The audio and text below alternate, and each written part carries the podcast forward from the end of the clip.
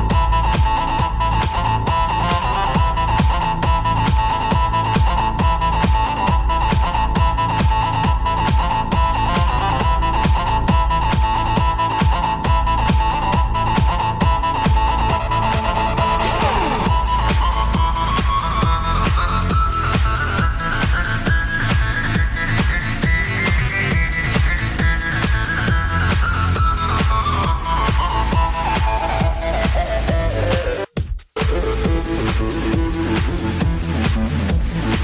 right back.